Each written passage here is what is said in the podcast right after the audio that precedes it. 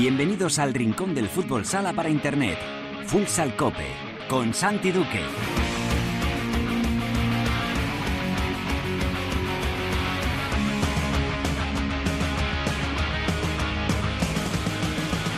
Hola, ¿qué tal? Bienvenidos a Futsal Cope, la casa del fútbol sala, en cope.es.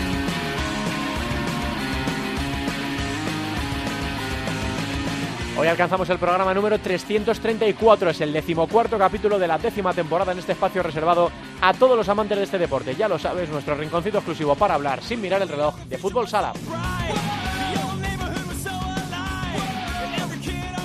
El Barça recupera el liderato tras superar a Inter en el partidazo de la jornada número 12. El Pozo además se llevó el derby de la región de Murcia. Valdepeñas volvió a dar la campanada de la jornada ganando a Peñíscola a domicilio.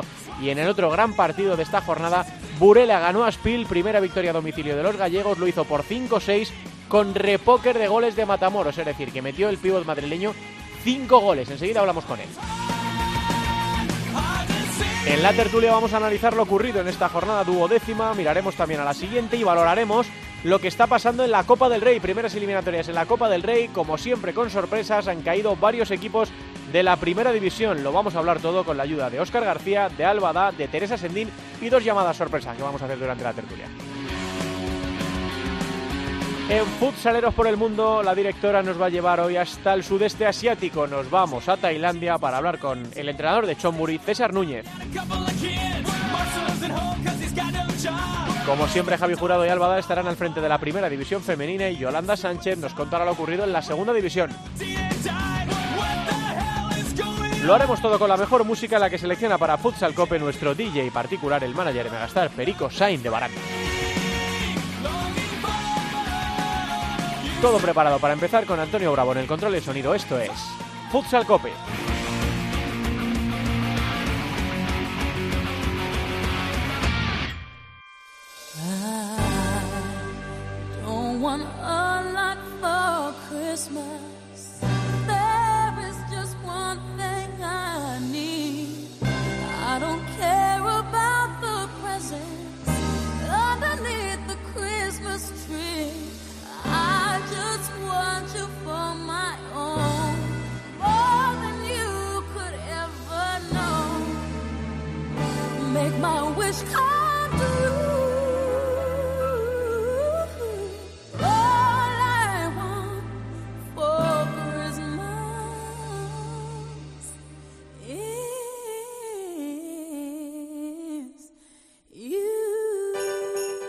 Primera división en Futsal Cope. Bueno, se puede dar por empezada oficialmente la Navidad escuchando a María Carey con este All I Want for Christmas. Nos lo dice Perico que tras el puente de la Constitución y la Inmaculada queda inaugurada de manera oficial la Navidad. En estos dos próximos programas vamos a repasar los villancicos que más nos gustan y teníamos que empezar la temporada con este clasicazo de María Carey. All I Want for Christmas is You. Este es un súper villancico y además os recordará a muchos a la peli de Love Actually.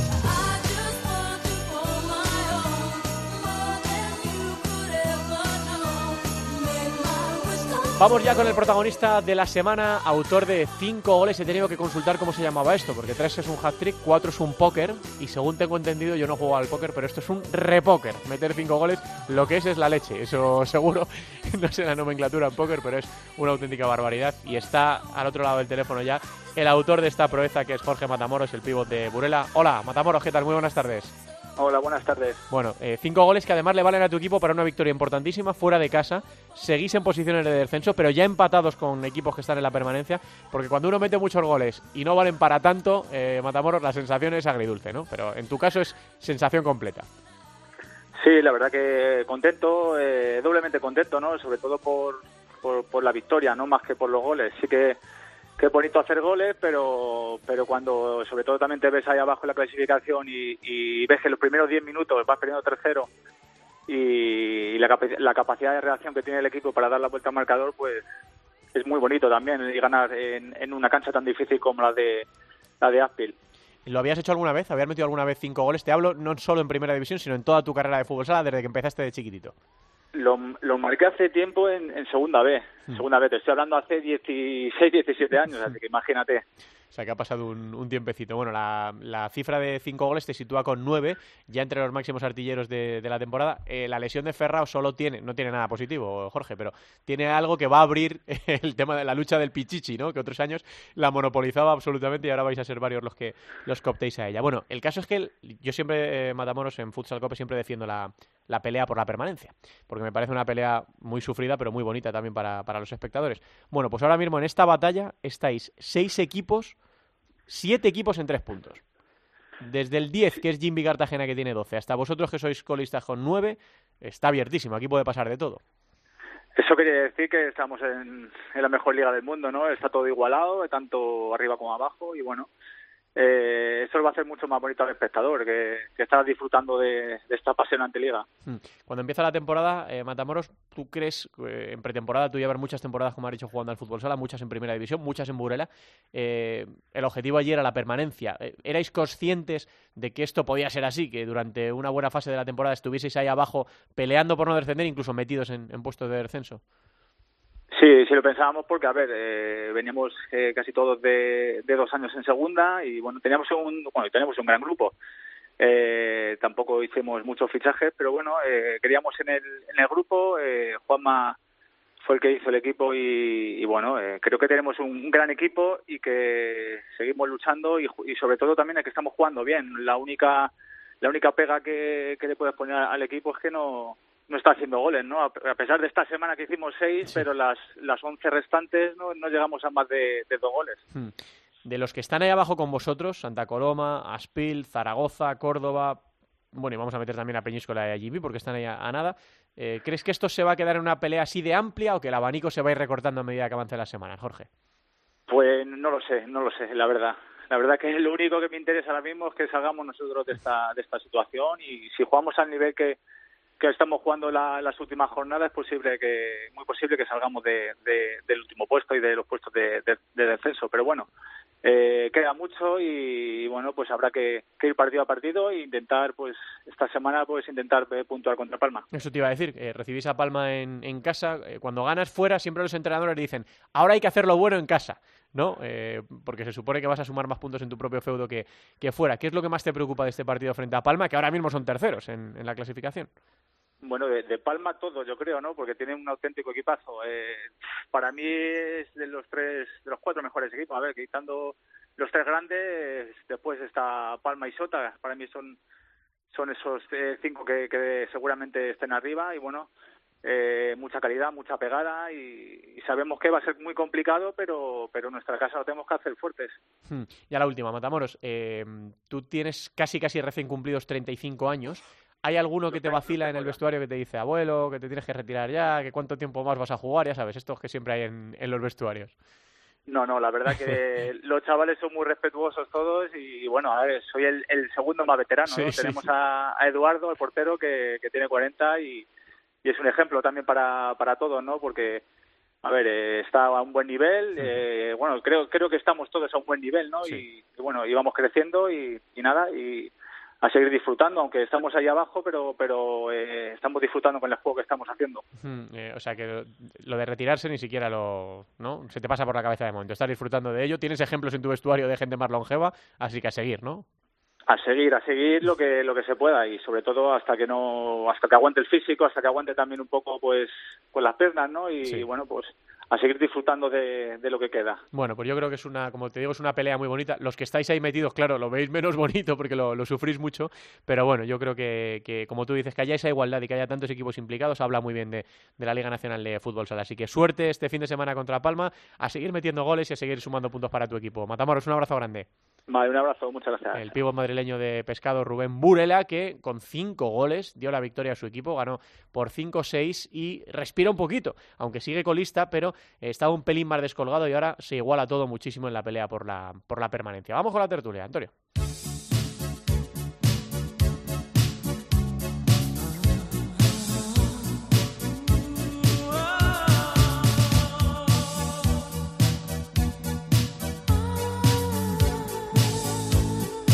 La tertulia de Futsal Cope.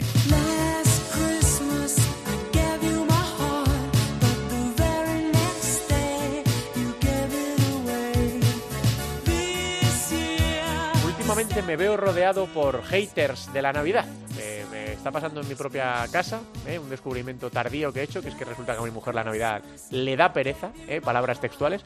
Y ahora, cuando yo estoy imbuido de la, del espíritu navideño y con los villancicos, miro izquierda y a derecha y me dicen aquí las señoritas Salvada y Teresa Sendín que es que a ellas la Navidad, pues no, simplemente. Hola, Alba, ¿qué tal?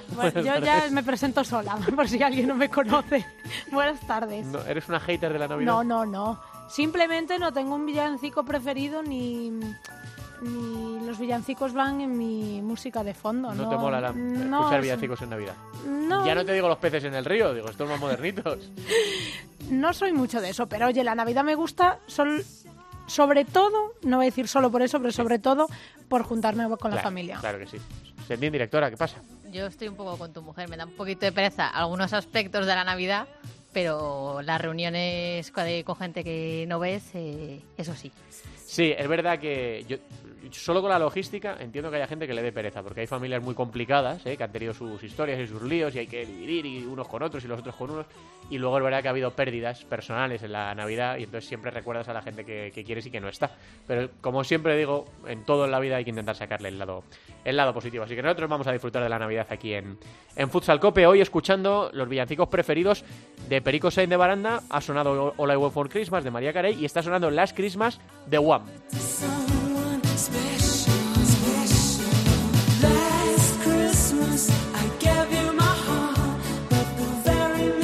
Tienes villancico preferido? ¿Tú eres de los haters de la Navidad o de los con niños hay que ser amante de la Navidad? Os quitas, muy buenas. Hombre, con niños hay que tiene que gustar Navidad por narices. Por narices, sí. Sí, a mí me dan, me dan pereza los villancicos, eso sí es verdad. ¿Ves? Bueno, bueno. Pero pues bien, en la Sí, la, Navidad muy bien. La Navidad se disfruta, claro que sí, con, los enanos viéndolo a través de sus ojos se, se, disfruta mucho. Bueno, he dicho que vamos a hacer dos llamadas sorpresa ¿eh? a lo largo de, de, esta tertulia una de una representante de uno de los equipos de moda de la temporada, alguno ya se habrá imaginado quién es, y la otra a uno que estuvo presente en el Barça Inter en el Palau con un micro rojo en las manos. Así que yo creo que también vais sabiendo quién es. Pero bueno, empezamos si queréis eh, analizando eso. Eh, es que ¿Cómo se le llama este partido? No es un derby, no es el clásico. Yo siempre digo el partidazo. Oscar, tú que, llevas más años que, la puerta. Pues no, es complicado ponerle un nombre porque al final eh, pues es el Barça, el Barça está relacionado al clásico de fútbol y muchos queremos a eso, pero claro, el clásico de fútbol sala es, el, el, Interpozo. El, Interpozo que va a cumplir en esta segunda vuelta va, a cumplir 100. El Barça es verdad que en cierto modo también es un clásico porque está desde la primera Liga, Nacional de Fútbol Sala, pero durante muchos años fue una gestión amateur que incluso descendía a segunda división y bueno, pues es el pues el partidazo, no sé, pues ya que estamos en Gómez, pues el partidazo. El partidazo, claro que sí. Bueno, ¿y cómo lo viste? Eh, victoria del Barça cuando eh, los vientos parecían soplar un poquito más a favor de Inter por las lesiones del Barça, porque estaba buscando eh, un poco la forma de jugar, porque Inter llegaba sin perder, victoria para el Barça. Sí, al Barça le pasó en la final de, hace un par de años, en aquel famoso partido de, la batalla de Rafael, con la expulsión de Ferrao, que también todos pensamos que iba a ser un golpe duro para el Barça y, en ese mismo partido, en el partido siguiente prácticamente se reinventó y empezaron a salir todos los demás jugadores y es que con Ferrao existe una tengo una teoría un poco extraña, la verdad que tengo, que es que al final eh, el equipo se dirige mucho hacia Ferrao, claro, es el mejor, es el más destacado, es el, el goleador, ¿cómo no se la vas a dar a él? Si tienes a Gasol en tu equipo, ¿cómo no se la vas a, no se la vas a dar a Gasol? Pero eso yo creo que a veces hace que los demás se cohiban un poco. Hmm. Y, y en el momento que no está cerrado pierden esa referencia, es verdad que, que pierden su forma de jugar, pero por otra parte se sueltan más, en un momento dado se suelta más Diego, se suelta más Sergio, y, y a lo mejor contribuyen un poco más todo como equipo, y esa falta de uno eh, lo unen todos en conjunto, y en cierto modo yo creo que el Barça está encontrando, encontró en esa final, encontró esa, esa forma de jugar, y yo creo que ahora está buscando esa forma y a falta de Ferra o de su gran referencia, pues los demás están dando la cara y al final yo creo que el Barça hizo un buen partido, fue, fue más acertado, yo creo que fue en líneas generales fue superior y pues se llevó la victoria. Teresa, ¿qué dices? ¿Cómo viste tú esa victoria del Barça sobre, sobre Inter? Estoy muy con Oscar. Es cierto que eh, cuando decíamos que Ferrao iba a estar un tiempo en el, en el dique seco, muchos echaban las manos a la cabeza de que iba a ser el Barça sin Ferrao, pero es cierto que cuando Ferrao no está o cuando hay que apretar para para conseguir los objetivos. Hay muchos jugadores con mucha calidad dentro del, del Barça que, que, son capaces de dar ese paso definitivo para que no se note tanto las, las ausencias eh, que normalmente son habituales en, en un equipo. ¿Qué te pareció a ti, Alba?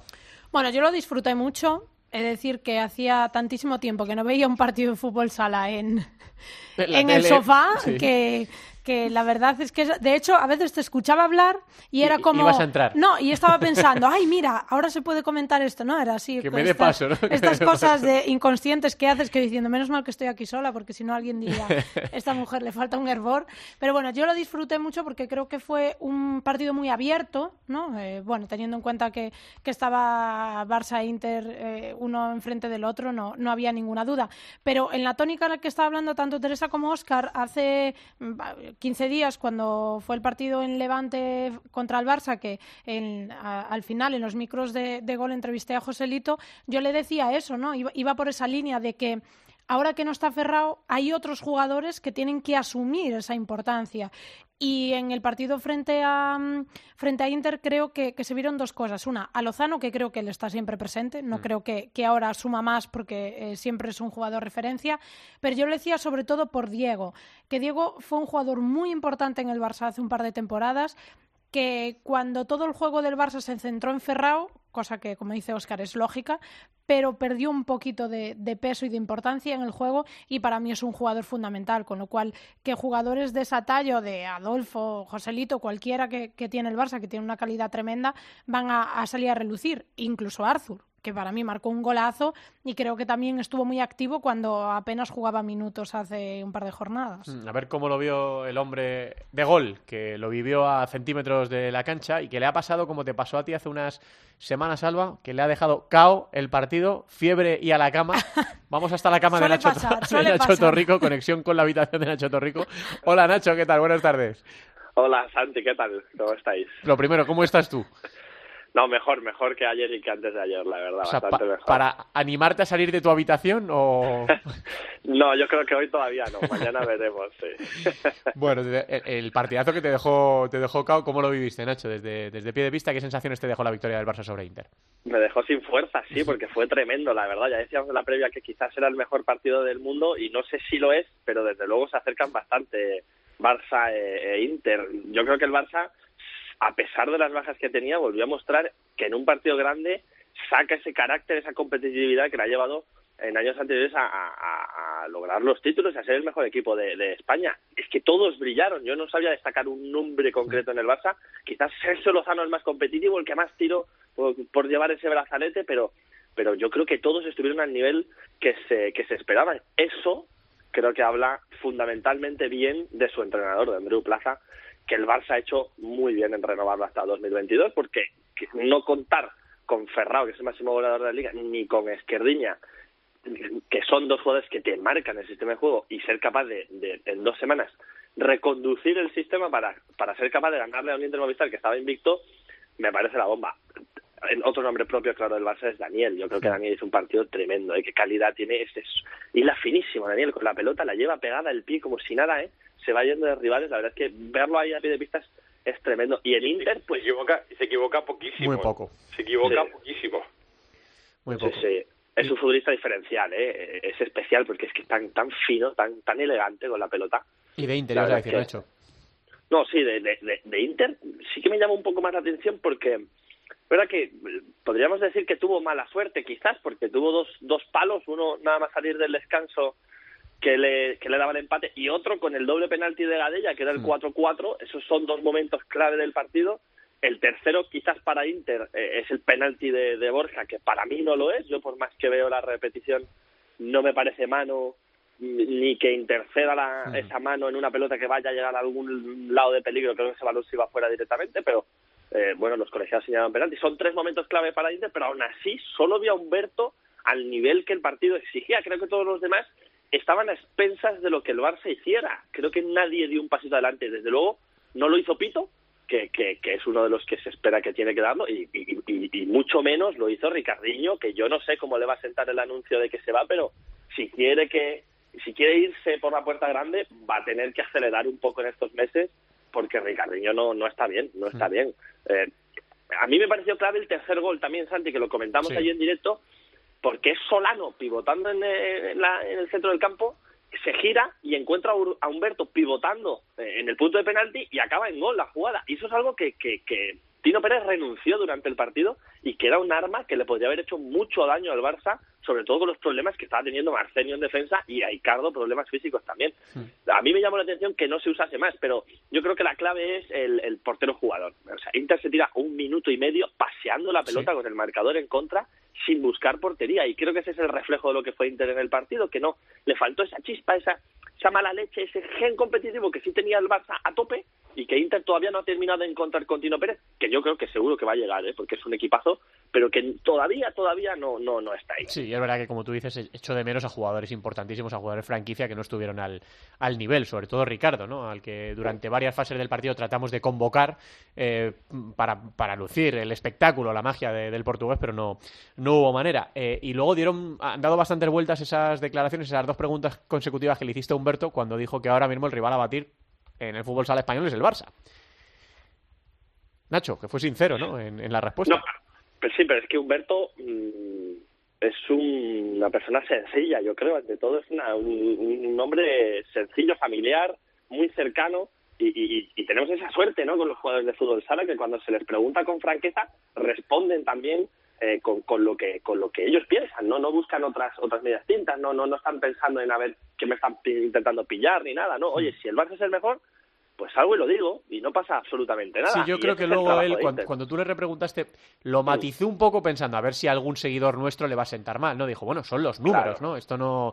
Ahora mismo están primeros, no, no engaña a nadie, pero la sinceridad de Humberto en el, en el micrófono de, de gol nada más terminar el partido... Sí, pero eh, fue- al final es eso. final- También Andreu Plaza en un momento dijo, la temporada pasada, me acuerdo, cuando empezó Sí. a ganar los primeros títulos, dijo, no, no, eh, aquí el que ha ganado todos los títulos es Inter. Sí, luego son estrategias delante. también, Oscar, ¿no?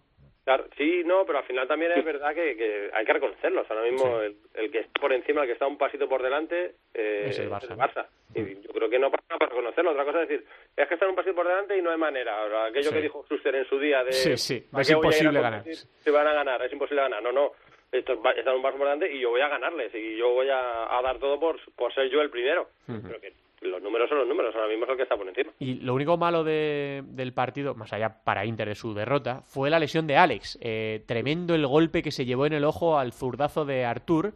Le pegó en el ojo derecho, lo veíamos en la retransmisión, a los dos minutos tenía el ojo derecho cerrado eh, y morado. El problema no es que le impidiese jugar, el problema es que sufriese daños en el ojo.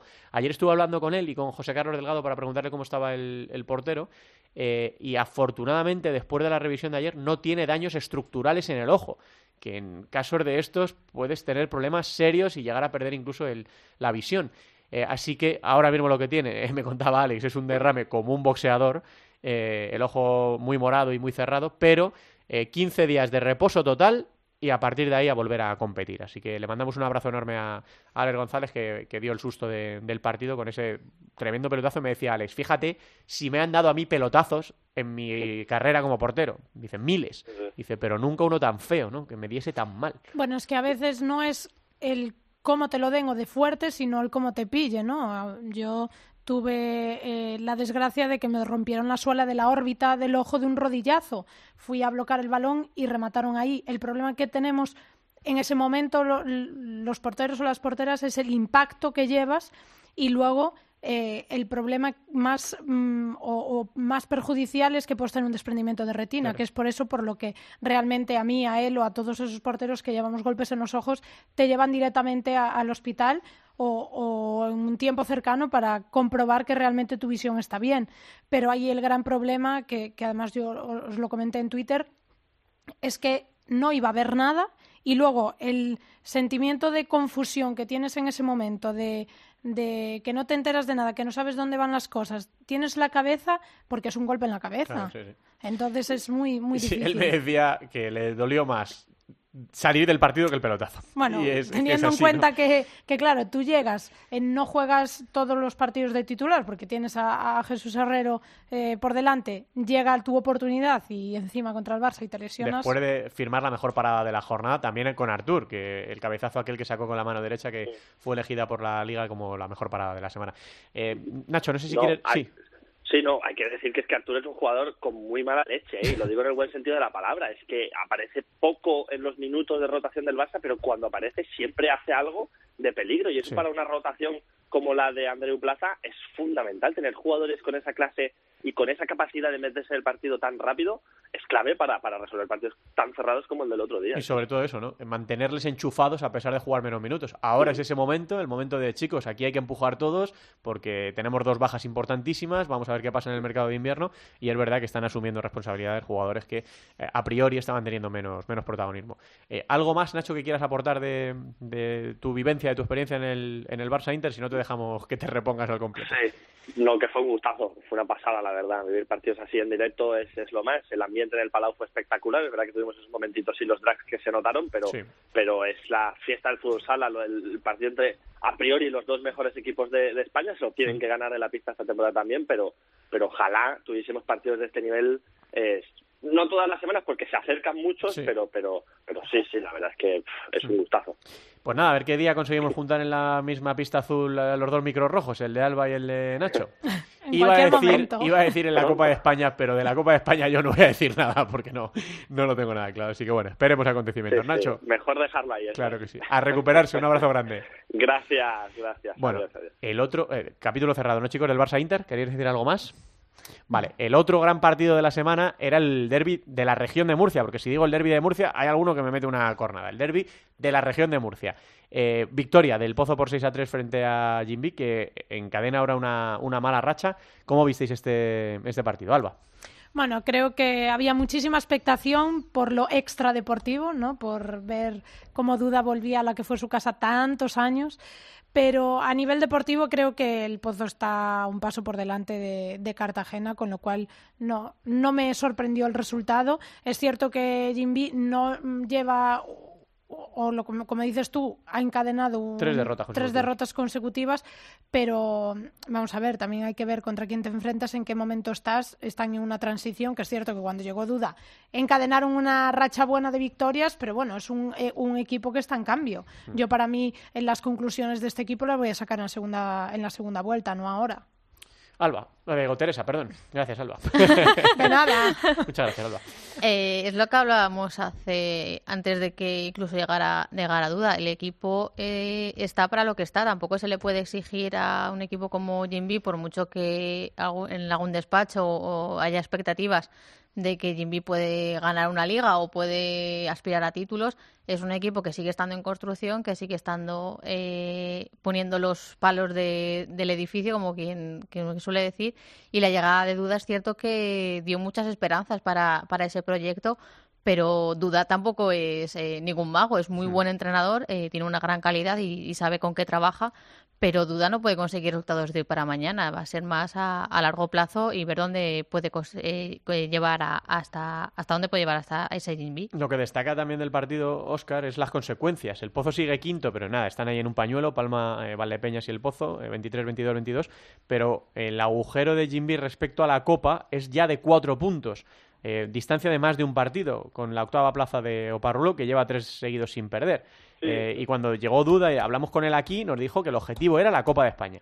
Sí, yo creo que el, problema más que este partido son los anteriores. Al final, este partido dentro del presupuesto de Duda, supongo que el cero entraría. Yo creo que quizás lo que no entraría sería el, el quedarse fuera del partido tan pronto. Al final eh, no hubo esa competitividad que había otras veces. Yo recuerdo otros Cartagenas.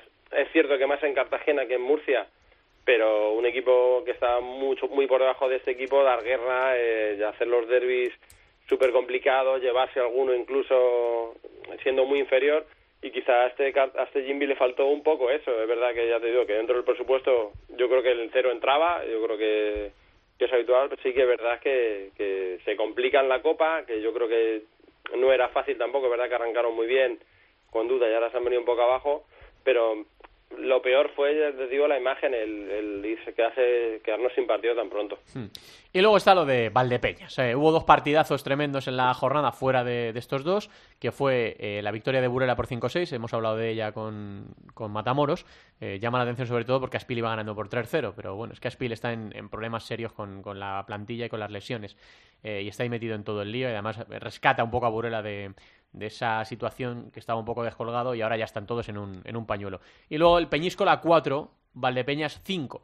Estaba pensando que Peñíscola viene de perder 6-7 contra el Levante en uno de los partidos más espectaculares de hace un par de jornadas y ahora este 4-5 contra Viñalbal y Valdepeñas. Alguien que está viviendo muy, muy, muy, muy dentro del éxito de Valdepeñas es la directora de la segunda división aquí en Futsal Cope, Yolanda Sánchez. Hola, directora Yolanda, ¿qué tal? Muy buenas. ¿Qué pasa, Santi? ¿Cómo estamos? Tan de cerca que es la responsable de comunicación de Viñalbal y Valdepeñas. Viaja con ellos, conoce a los jugadores eh, y al técnico mejor que nadie y me imagino que está sufriendo barra disfrutando, más disfrutando, mucho, mucho de este éxito. Eh, que a todos desde fuera, eh, puertas hacia afuera, sorprende. Tú que estás en el día a día con ellos, lo de ser cuartos ya es noticia o ya deja de ser noticia, Yolanda. Bueno, ya viste el otro día el mensaje de David Ramos, sigue siendo prudente para ellos siempre es el objetivo primordial lo de la permanencia, pero ya el, el ambiente ya empiezan a creérselo. Ya hmm. empieza, después de esa victoria en Peñíscola, que, que empezábamos sufriendo mucho, con ese descanso, con el 3-1 a favor de Peñíscola y que veíamos que se complicaba todo mucho, pero el equipo es que sabe luchar. Es que todos los jugadores salen a una, eh, la afición, o sea, yo creo que también ayuda mucho lo que es el tema de la afición, que es que se desplazaron 200 personas allá al pabellón de Peñíscola, que si hubiera sido más grande se hubiera desplazado muchísima más gente. Y es que es la ilusión. Hoy, por ejemplo, se ha hecho la venta de entradas para el partido de este viernes ante el Barça, y es que la venta por internet ha durado un minuto. Madre mía la venta en la sede física ha durado 20. O sea, casi, como, casi gente en la calle. Y casi como un concierto de Rosalía, se puede decir. Sí, sí, es una auténtica locura. Es que son 9 de 9. Oscar, eh, lo te he echado cuenta aquí el Mister con nosotros, con 22 están en la Copa, sí, ¿no? Yo creo que sí, básicamente sí, como más se les tendría que dar, pero vamos, yo era de los que pensaba que Valdepeñas iba, podría estar en Copa, yo sí quizás se hubiera metido en la quiniela de estar, pero del estar de los que se meten en la última jornada. Sí y no está como está, a mí me está sorprendiendo de verdad que, que ya el año pasado, al final de la temporada pasada con David Ramos ya cogió un buen rumbo, este año ha hecho muy buenos fichajes y era cuestión de, de ajustarlo todo. Luego, yo sí que me había sorprendido de, lo bien ajustado que está y lo arriba que están, pero sí yo sí que esperaba ese, salto de Valdepeñas de, de, pues eso, de estar luchando por meterse en Copa de Playoff e incluso verles dentro, pero verles dónde están ahora desde luego chapó lo que están haciendo. Es que Edu, José Ruiz, eh, Rafa y Chino, yo creo que serían titulares casi en cualquier equipo ahora de la primera división. O sea, han hecho una primera vuelta, están haciendo una primera vuelta brutal. Y si le sumas eh, todo lo demás del arsenal que tiene eh, David Ramos y lo bien que está sabiendo utilizarlo, pues es que ahí está. Eh, Valdepeñas cuarto con 22 puntos, recibe, como dice Yoli, al, al Barça el viernes. Bueno, pues un partido de, disfrutar. Son tres victorias consecutivas de, de, Valdepeñas, cinco lleva sin perder el, el Barça, así que casi casi va a ser de los partidazos de, de esta próxima jornada, de los elegidos por todos de esta próxima jornada. Yoli, que luego hablamos de la segunda división. Un beso. Vale, un beso. Yolanda Sánchez con su Valdepeñas, ¿eh? al que ascendió y al que ahora tiene en puestos de Copa, cuarto el conjunto manchego. ¿Algo más de esta jornada, chicos, que queréis decir que nos hayamos dejado por ahí, que os haya llamado la atención? ¿Alguno? ¿O miramos ya directamente a...? No, pero personalmente, que ya lo has hablado, los cinco goles de Matamoros. Eh, es una alegría, no solo por, por el Burela porque salga de ahí, sino por por la historia personal de Jorge. Al final, que no lo sepa, ¿hace cuánto, Oscar? ¿Año y medio, dos años? Por ahí, sí, pero primero tuvo un cruzado, estuvo ese tiempo de baja, luego se recuperó, volvió al nivel, eh, sufrió el tumor testicular, este que tuvo que ha superado y al final, pues, oye, es una historia de superación que pues tiene ese, ese broche más en lo personal incluso que en lo deportivo. Es que el clima y la comida de Galicia ah, es muy buena. Se nota, ¿no? se, nota. Es que al final, eh, lo estaba mirando antes, ha desarrollado casi toda su carrera allí, porque estuvo en Azcar, mm. Lleva desde 2012 en Burela, jugó aquel añito en Movistar Inter, eh, luego él viene de la cantera de Pinto, ¿no? Creo que es, pero, pero vamos, que ha desarrollado su carrera en, Galicia y mira, ninguna gana de, retirarse y saliéndose con, su equipo, siendo referencia en, en, su equipo. Bueno, partidos de la próxima jornada número 13. El viernes, precisamente, Pescado Rubén Burela Palma Futsal, Osasuna Magna Jaén Paraíso Interior, Viña Albal y Peñas Barça y el Pozo Peñíscola. Menuda jornadita hay el viernes. El sábado, Jimby Cartagena, Córdoba, Patrimonio. Levante o Parrulo, este es el partido de gol. El Viñalbal y eh, Barça lo da la Liga Sports TV. Seis y media, Movistar Interfútbol Emotion Zaragoza. Y para el domingo queda el Industria Santa Coloma, Aspil, Aspil Jumper Rivera Navarra. Teresa, ¿con cuál te quedas? Pues me gusta mucho el Osasuna Magna Jaén. Eh, están ahí peleando por subir escalones. igual a Jaén se le esperaba un poquito más arriba y está remontando y ese duelo contra uno de su liga, como se suele decir, es eh, un buen medidor. Y también me gusta mucho el, el Levante Oparrulo. Eh, los de Oparrulo que no, que no echan el freno y, Levante que necesita empezar a sumar de tres en tres. Es partido por plazas de Copa, Alba. Bueno, yo me quedo con ese Levante Oparrulo. Pero no porque lo demos nosotros. No, porque es un llamamiento a mi tierriña ahí entre Diego Ríos y Oparrulo, ese reencuentro. Adri, ¿no? Adri, que, no está, Adri que está brutal. Ese Levante que, que, están ahí, ahí, muy cerca en puntos, eh, octavo, noveno, pero tiene un objetivo común. Creo que el de Oparrulo ha sido eh, ese objetivo a lo largo que iba transcurriendo esta primera vuelta, porque no entraban los planes de muchos que estuviese tan arriba y menos ahí. Levante sí que es cierto que entraban todas las quinielas y le está costando un poco más, así que yo creo que es un partido muy bonito y también muy sentimental para, para Diego Ríos. Yosquidar, ¿tú qué dices?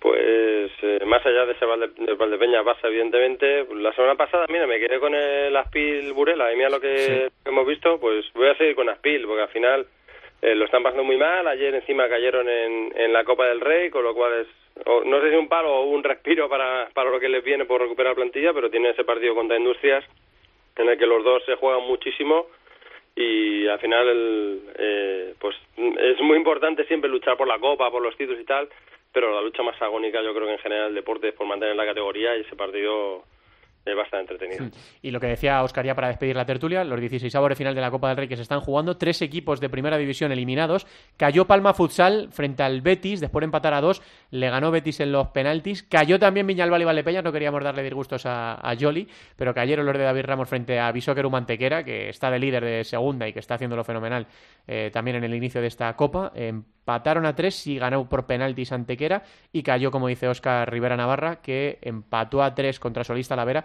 y se fue fuera en los, en los penaltis. Los demás avanzan. Eh, bueno, habrá que ver, porque Burela, por ejemplo, juega hoy, que le agradecemos el doble al Departamento de Comunicación de Burela y a Matamoros que nos haya atendido, porque juegan unas horas contra Oesteo. ¿Esto dónde es, Alba? ¿Te suena Oesteo?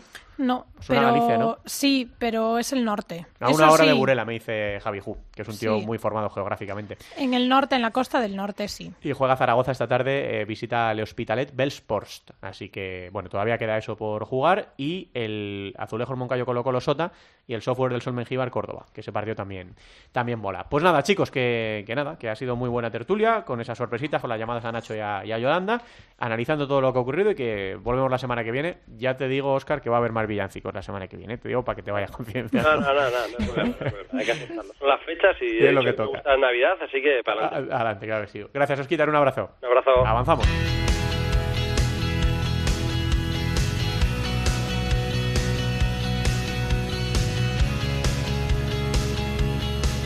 En Futsal Cope, futsaleros por el mundo.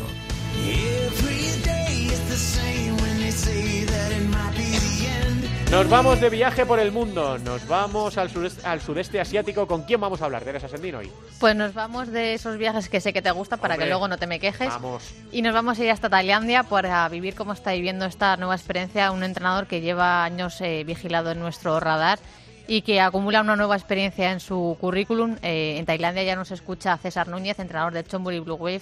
César, ¿qué tal? Hola, muy buenas, ¿qué tal? ¿Cómo estás, ¿cómo estás viviendo esta experiencia?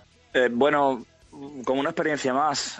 Como te digo siempre, un aprendizaje, aprendizaje, aprendizaje, adaptación y intentando disfrutar de mi trabajo, que es creo que es súper importante, ya que está uno muy lejos de casa, intentar hacer lo mejor posible para representar al, colectivo de entrenadores españoles y, nada más. En un país eh, totalmente diferente al anterior y, y, bueno, pues intentando cumplir los objetivos. para eso estamos aquí. ¿Qué te has encontrado a tu llegada a Tailandia? ¿Te, refieres a nivel deportivo? Sí. Bueno, pues lo, que me habían lo que me habían expuesto un equipo grande de Asia, posiblemente el segundo equipo más grande de Asia, en una crisis deportiva total y absoluta, con necesidades de hacer cambios y tomar decisiones y, y, bueno, nada, nada que no me, hubieran informado antes. Proceso, un proceso nuevo que tiene que, tiene que empezar por regenerar un equipo jugadores muy experimentados y, ofrecer una salida ya con jugadores nuevos. Eh, estamos en eso. Afortunadamente, la sequía de dos años sin ganar un título se pudo cortar con la última copa, eso nos ha venido muy bien a todos, sobre todo a ellos para volver a recuperar la, confianza. Y, esa es la situación actual. Eh, seguir trabajando cara, cara al año que viene, porque ahora estamos parados, pero ya planificando la, próxima temporada. Eso te iba a comentar. Eh, nada mal ha comenzado tu andadura por allí levantando esa Copa de Tailandia. Bueno, sí, ha sido un poco de suerte porque la verdad es que yo con el equipo he trabajado muy poco. Eh, pero bueno, es un equipo que lleva muchos años con los mismos jugadores y, bueno, la verdad es que no necesitas hacer mucho para, para poder corregir las cuatro cositas que, que necesitan corregir. Ellos también cambiaron mucho su actitud eh, a partir de ese momento y, ya te digo, más allá de, lo que se ha podido conseguir, que para mí es una preocupación más que otra cosa, porque eh, aunque es bueno para ellos, pero no quiero que la gente piense que ahora ya no hay problema, que se puede seguir igual. Eh, los cambios que había previsto antes hay que, hay que hacerlos ahora para poder afrontar el futuro con garantías. Conocemos un poquito el fútbol sala de Tailandia por el seleccionador también español, pero a nivel de clubes y a nivel de liga, ¿cómo es el fútbol sala en Tailandia? Pues eh, en esta zona de Asia el, fútbol sala eh, me ha sorprendido mucho porque sí que es verdad que tienen es, muy parecido al resto de, esta zona de Asia. Es un juego bastante descontrolado, pero aquí hay mucho talento, aquí los jugadores son bastante inteligentes. El, problema es que se aleja mucho de la, de la táctica, que, para nosotros es fundamental. Y es un deporte que aquí hay que centrarlo un poco más. Ten en cuenta que es un deporte que, al igual que pasa en Japón, con respecto a España, llevan bastantes años de, diferencia. Nosotros tenemos una experiencia que ellos no tienen, pero la van a alcanzar con el tiempo. En la liga hay dos equipos dominantes, que son Chonburi y Taipor. Taipor es el actual campeón. Y el resto de equipos poco a poco se van sumando al carro. Ya este año ha habido muchos equipos que han quedado muy cerca de estos dos.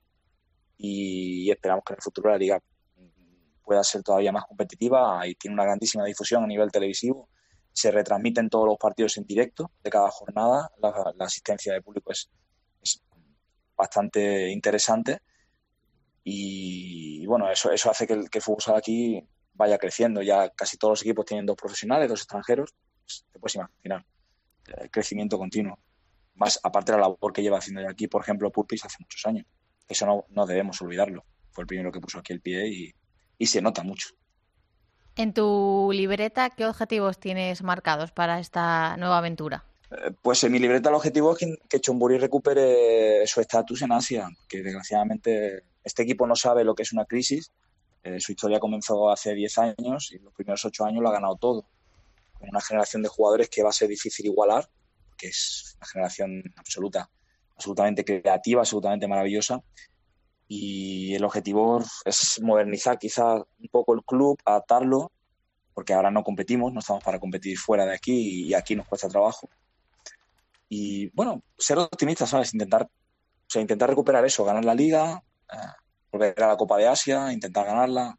No, no, no me puedo alejar de ese objetivo porque este es un club grande en este país y en Asia. A nivel eh, personal, ¿cómo estás viviendo la, adaptación a un país tan diferente, con una cultura diferente? en tu día a día, tu parte que está más alejada de, los pabellones. Bueno, ya estoy acostumbrado, ya he pasado por varios países y la verdad no me, no me está costando en absoluto. Eh, ya estuve en un país como Japón, que la verdad eh, tiene diferencias con, respecto a Tailandia, pero no muchas. Quizás Qatar es, más diferente. Bien, Bien, he estado, ten en cuenta que también he estado muy centrado en el equipo, no me he dado tiempo. Yo, de hecho, no he salido de Bangkok, a mí no me he dado tiempo de coger un fin de semana. Entonces, ha sido llegar aquí y trabajar full time. Entonces, no he notado problema de adaptación y no he notado tampoco eh, que, ¿sabes? Nada raro. Mi día a día normal. Cuando ya llevas tanto tiempo fuera de tu país, estas cosas son, incluso los cambios son, son normales.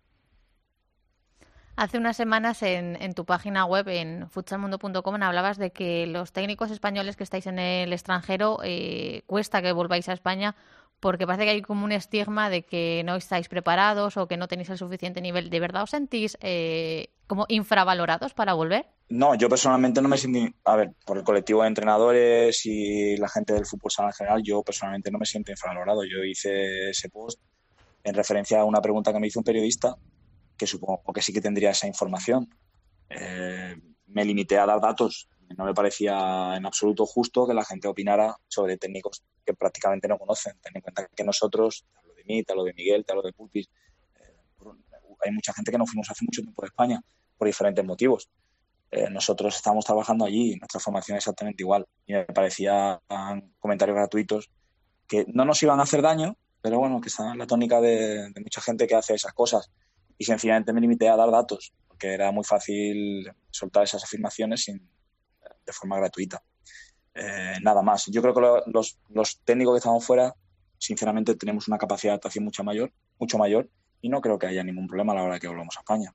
Si queremos volver, claro, eso será un tema diferente. Sí, estaba pensando que todo lo contrario, César, que la experiencia que, tenéis de, haber trabajado fuera, ¿no? personal y profesionalmente, os, va, os ayudaría más de vuelta a la, a la Liga Nacional de, Fútbol Sala. Así que, eh, bueno, yo creo que ninguna desventaja, todo, todo lo contrario. Ponos los dientes largos, ¿qué, temperatura hace en Tailandia? Porque en Madrid esta mañana se me han helado las pestañas literalmente llevando a los niños al cole, César. No me digas eso, que dentro de cinco días voy para allá. Pues, pues prepárate. Pues abrígate, el choque va a ser bueno, el choque va a ser bueno. Fíjate, fíjate que vengo de casi 60 grados en, en Qatar, paso aquí a Tailandia, que estamos en 30, y ahora voy a España. Aquí, la temperatura ahora mismo es agradable, es un clima tropical, pero estamos en una semana en la que la temperatura baja a 25 grados. Está súper agradable, pero esto dura baja, baja 25 grados. Aquí sería sube demasiado a 25. Yo, yo solamente os digo lo que me dicen ellos. ¿eh? el coche, que aquí baja 25 grados y esto es una maravilla ahora en este tiempo, pero solo dura una semana. Claro, ya de hecho hoy empezó a subir un poco el calor, pero bueno, sí, la verdad es que yo lo noto mucho, sobre todo con respecto a Qatar, porque tener en cuenta que a 60 grados en la vida la hacíamos toda en interiores, excepto un par de meses que te, el tiempo te permite estar bien. Aquí son 30, 32 grados, pero puedes hacer vida en la calle, que eso ya es mucho y luego que el calor es mucho más húmedo. Que habrá gente que lo prefiera y otros que no, pero esa sequedad del aire del desierto, pues la verdad es que, pasa, pasa factura. César, que nos alegramos de que vayan bien las cosas, de que vayas a volver ahora eh, a España por, por Navidad, eh, a reponer un poco de, cariño y de apoyo y de energía. Así que nada, que ya sabes que desde aquí Teresa os tiene a todos protegidos y, cuidados en la distancia. Un abrazo muy grande y yo creo que ya se puede decir, ¿no? Después de los puentes, felices fiestas, César. Igualmente, igualmente a vosotros, que lo paséis muy bien. Muchísimas gracias por acordaros de mí. Un abrazo muy fuerte. Gracias. Núñez este es el entrenador de Chonburi. Le agradecemos también que nos atienda porque allí son en Tailandia las, las 11 de la noche. Y como muchos españoles está eh, trabajando fuera con el fútbol sala y como muchos españoles volverá ahora a casa por, por Navidad. ¿Qué más tenemos por ahí en el zurrón de los futsaleros por el mundo, Teresa? Pues tenemos buenas y malas noticias. La buena, que Julio Fernández y Daniel Verdejo se hacen con los mandos de la selección de Libia, así que mucha suerte para ellos y ya les tenemos eh, puestos en el censo de, esta temporada. Y la mala noticia es la despedida de Carlos Anos del Pistoia en Italia. Después de temporada y media del español en el equipo, eh, vuelve para España. Me río porque estaba haciendo jurado un selfie de esos que luego aparecen en Instagram y nunca sabemos cuándo lo ha hecho. ¿eh? Pues le he pues pillado, justo en este mismo instante. Bueno, por la comunicación con, Tailandia, nosotros seguiremos viajando por, por el mundo el, próximo miércoles. Gracias, Teresa. A ti. Llegamos a la primera división femenina de fútbol.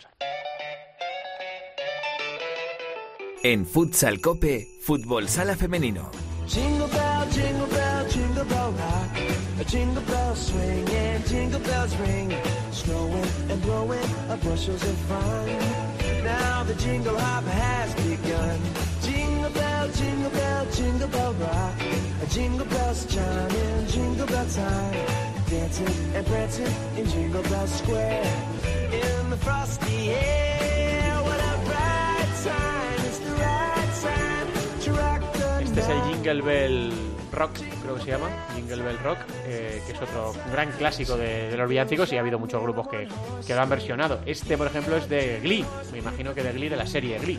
Te iba a decir que si no fuera rock, estarías muy cerca de acertar. Sí. Con el Jingle Bell ya tienes el 66% del título acertado. Sí, además ahora todos los villancicos estos se han españolizado. Sí, sí, sí. Porque esto es eh, campanitas alegres. sí que estás alegre. No, esto es Navidad, Navidad, dulce Navidad, ¿no? La alegría de este día hay que celebrar. Pero, Bel es campana en Navidad. Ya, ya, ya, pero que no. y, jingle es, y jingle es lo que mete Antonio Bravo, que te queda tan bolón en la careta del programa. Antonio, tú que dices, campanitas alegres, ¿eh? Está bien traducido, ¿no? Bueno. Primera división femenina, muchachos, contadme. Bueno, que vienen también las. Eh, vienen todos los equipos de primera de hacer un esfuerzo titánico este fin de semana. Vaya, vaya puente con esto de la Copa de la Reina el viernes 6, luego jornada el domingo 8 y aún así eh, han respondido de qué manera. Eh, porque de primera división, Alba solo cayeron Majadahonda y Cidade. Recordemos que Leganés pasa a octavos de final por estar exento. Todos los demás respondieron además con resultados bastante holgados, un poquito más apretado a lo mejor ese 4-5 de Sana Zaragoza en cancha de Colmenarejo. O por ejemplo, los 28 penaltis que tuvieron que lidiar Guadalcacín y UCAM para que pasase el conjunto murciano a la siguiente ronda, octavos de final. Eh, y luego además en la jornada 13 en casa muchas goleadas locales, victorias solventes, Futsi ganó fuera de casa, más líder, 4-0 además ante un muy buen Alcorcón. Eh, Burela también consiguió vencer 4-1 en cancha de Alicante, se rompió la racha de seis victorias consecutivas que llevaba el conjunto alicantino, que está otra vez en esa zona eh, noble de la clasificación. Y luego el puntito también a destacar del eh, Bilbo, ante Chimbirro el Dan, nada menos también, empate a dos. Así que, por lo menos, los equipos de primera división lo han respondido y de qué manera. Bueno, por partes. Creo que era un fin de semana muy importante eh, por la trascendencia de los partidos, porque jugar viernes y domingo en equipos no profesionales en la que la mayoría de las jugadoras tienen otra ocupación o, son, o tienen un trabajo o estudian o lo compatibilizan con, con, otra cosa es bastante complicado, sobre todo por los desplazamientos. Es cierto que había un condicionante de proximidad geográfica eh, en esa copa. Ya tenemos, ahora mismo acaban de salir hace apenas unos minutos los enfrentamientos. Se ha celebrado el sorteo de los octavos que, de, la Copa de la Reina que se van a, a, disputar en partido único los días 4 y 5 de enero y quedan de la siguiente manera. Por el que me gusta a mí, Pollo Ourense. Pollo Ourense, Pollo buen, Ourense siempre buen es un buen partido. Claro. Viases Amarella, eh, Amarelle Burela, Móstoles Alcorcón, Almagro Futsi, Leganés Peñas Plugues, Bilbo Sala Zaragoza, Xaloca Alacant Universidad de Alicante y UCAM El Pozo Murcia contra Roldán Futsal femenino. Viajes Amarelle que ganó 5-3 a Cidade y Almagro 3-1 a Majadahonda en esos dos equipos que decimos que perdieron ¿no? de, de la primera división. Eh, de, tocará, como bien acabas de decir, jornada de Reyes. Eh, otra vez aprovechar sí. las fechas en las que se supone que las jugadoras, o la mayoría de ellas, tienen fechas más libres y se pueden hacer partidos de estos, claro. Bueno, antes eh, era complicado meter todos estos partidos cuando la jornada y, y la temporada de, del fútbol sala femenino es tan larga, ¿no? Hay tantos equipos, son 16 de todas las jornadas que hay y aparte pues meter todo esto y aparte meter unos playoffs como va a haber este año. Entonces pues bueno, tienen que disputarse esos partidos. Es cierto que en la categoría masculina sí que el 4 o 5 de enero hay liga, en el femenino no y ahora se va a jugar la copa. Hay versiones diferentes en torno a esto. Unas eh, jugadoras les parece pues bien, es una jornada más, pero hay otras que evidentemente pues eh, son unas fechas en las que están con sus familias que ya no pueden estar. Entonces, hmm. pues bueno, sí, diversas hay, opiniones. La, la nueva, el nuevo no formato, porque sabemos cómo es la, la, copa que organiza en este caso la Federación Española de Fútbol eh, en el campeonato femenino, que, bueno, pues el otro día Yu Delgado lo decía, que, que, le gustaba, le gustaba, era otra posibilidad de probarse con otros claro. equipos y demás, pero entiendo que las eh, circunstancias de las jugadoras son tan diferentes eh, y varía tanto de unos, de unos, equipos para otros que yo, yo lo entiendo, yo lo entiendo, porque son en este caso, pues fecha de Reyes, pues otra vez que te toca estar haciendo planes, otro fin de semana que tienes que sacrificar por el equipo y demás, que el fútbol sale está muy bien, pero bueno, eh, yo lo entiendo, eh, que las circunstancias aprieten en según qué casos. Bueno, yo creo que al final todas disfrutan jugando, así que seguro es que verdad. es un fin de semana es en el que van a seguir haciendo lo que más les gusta. Ojalá que, que a todos los equipos les vaya bien en el sentido de que no haya lesiones y que ganen los y las mejores y pues que sigan avanzando en esta nueva competición. Sí que es cierto que eso sí que puede condicionar a algo las plantillas más cortas en lo que es la liga, que es cierto que hay equipos como Futsi como Burela que les da igual los partidos que le echen porque tienen plantilla suficiente para, para afrontarlos, tanto físico como a nivel de, preparación, pero bueno, hay otros equipos que, que, sí que les costará más y en este último tramo, lo que es la segunda vuelta, sí que, sí que veremos ahí eh, bastantes sorpresas en torno a que puede que haya equipos que lo sufran de, de, una forma más clara. Hmm, nos van a quedar ya solo dos jornadas para que acabe la primera vuelta. Pasa igual que en el campeonato masculino. Eh, este fin de semana vamos a tener la 14, después, antes de Nochebuena, tendremos ya la jornada 15.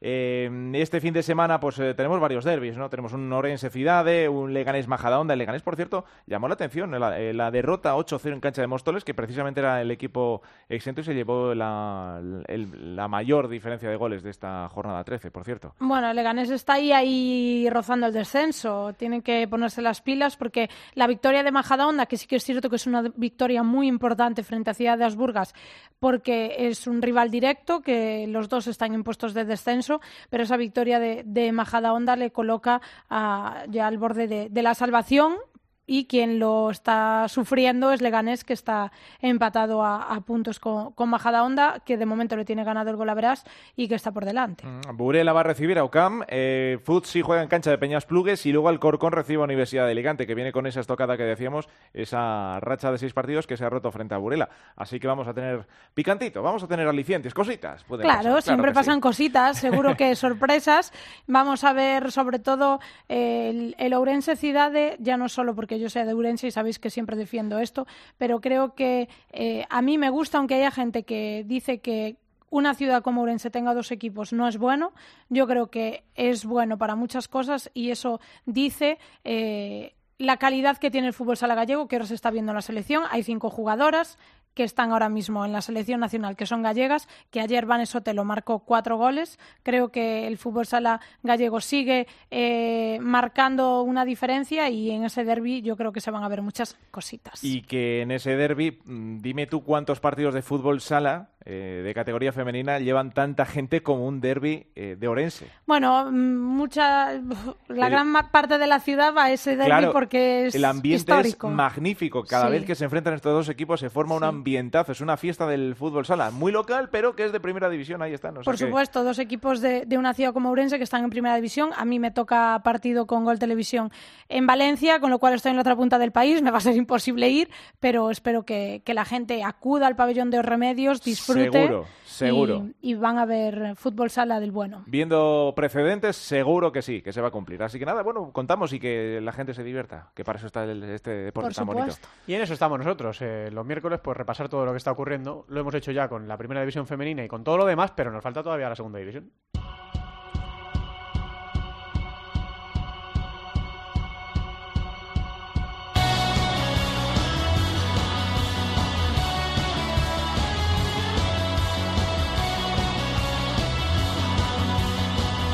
La segunda división en Futsal Cope.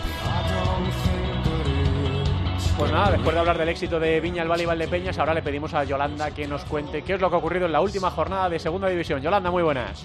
¿Qué tal, Santi? Vamos a repasar los resultados que nos ha dejado esta jornada, la número 13, comenzando con el iFrank Elche 1, Santiago Futsal 3. Victoria importante para Santiago que le hace abandonar los puestos de descenso, mientras que por su parte el Noya abandona los puestos de playoff. Fue un partido de dominio en Santiago, sobre todo en la primera parte que se marchaban al descanso con el 0-2 a su favor. Nada más comenzar la segunda mitad, Pele recortaba distancias, pero Pirata volvió a ampliar el resultado colocando el 1-3 definitivo.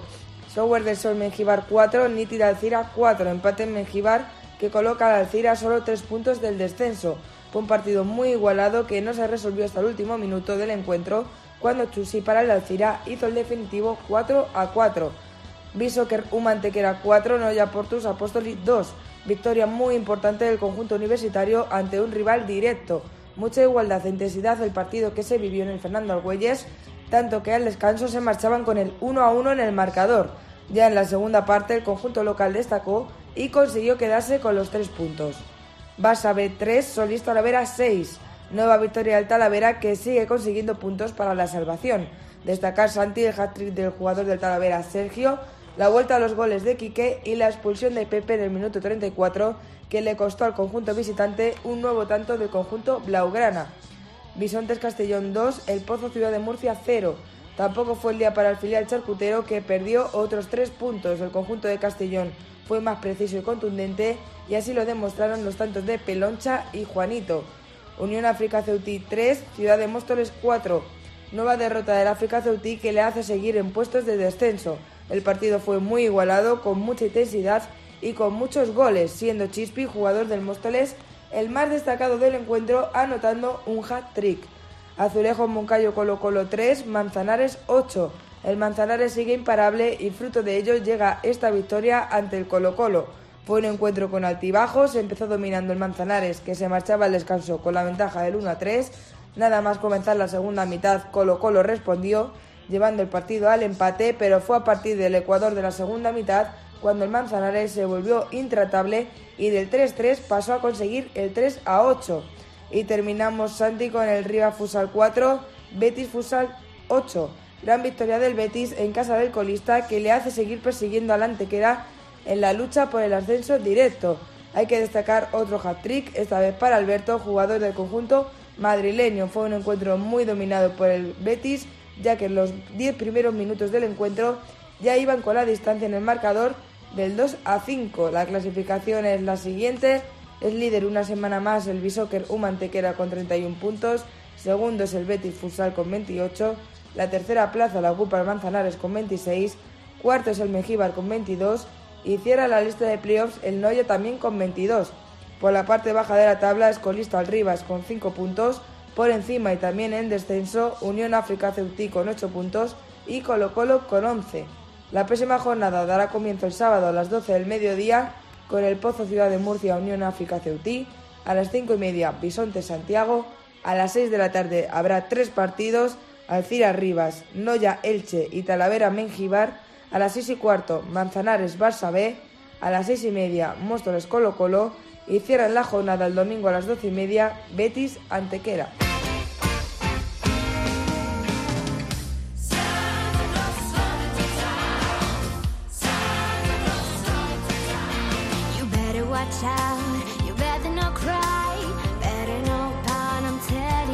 Santa Claus is coming to town, que este, te lo digo jurado, también está en español. Sí, claro. Santa Claus llegó a- Se llama Santa Claus Feliz. ¿Ah, sí? Según Santa- jurado y sus este solo- razonamientos. Este yo solo lo he escuchado en inglés, ¿eh? pero sí, tiene su versión, evidentemente, pero en un mundo ya que habla inglés. ¿Tus niños hablan seguro inglés mejor que tú? Pues sí. A estas alturas. Sí, sí, el pequeño dice todos los colores. Pues, pues Claro. Pues eso, que con este, eh, con este broche navideño, eh, porque ya está, ya se puede felicitar las fiestas, entonces, ¿qué decir? Sí, después del, de- del Del- 8 de. Hay un protocolo por ahí del año nuevo, que yo sí que he leído, que creo que ya desde el 16 de enero no se debería decir feliz año a nadie. Yo había oído, fíjate que antes. no está claro, no está claro. Que aclararemos esto y otras cuestiones a partir del próximo miércoles. Gracias a todos por estar ahí. Un abrazo grande y nada, felices fiestas entonces. Nuestro correo electrónico futsalcope.cope.es en Facebook Futsal Cope y en Twitter arroba Futsal Cope.